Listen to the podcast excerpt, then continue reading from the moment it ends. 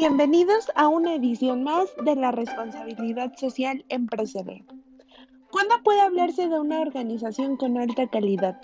Las organizaciones cuando quieren definir su código de ética integran una serie de valores, tales como la honestidad, la lealtad, la integridad, la innovación, la calidad, el respeto. Es importante saber que a partir de la misión y de la visión de cada empresa se definen sus valores y las metas de la misma. Esto indica lo que es importante para la empresa. Evidentemente, en todas las empresas debe de haber congruencia entre lo que las define y lo que se vive en las mismas.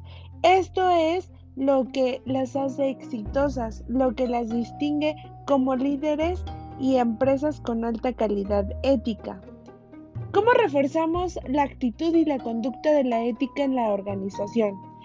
Estas deben de definir su código de ética para fomentar los valores entre sus empleados, por lo que deben de emplear diferentes métodos como definir la misión de su organización, integrar a los trabajadores en el ambiente laboral para un buen desempeño y promover un ambiente laboral sano.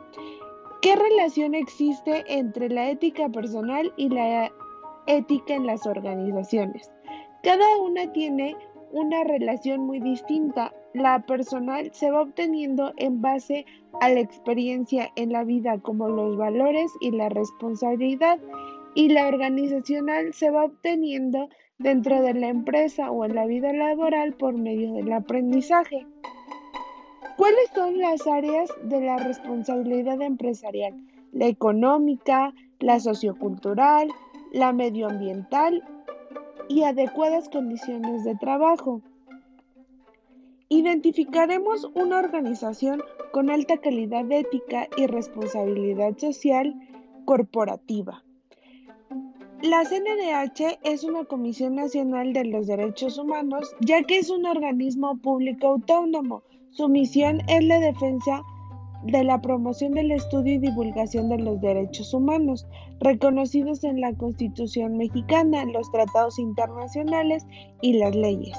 Tiene por objeto esencial la protección de los derechos humanos, además lleva a cabo otras actividades como las de observancia, promoción, estudio, divulgación de los derechos humanos.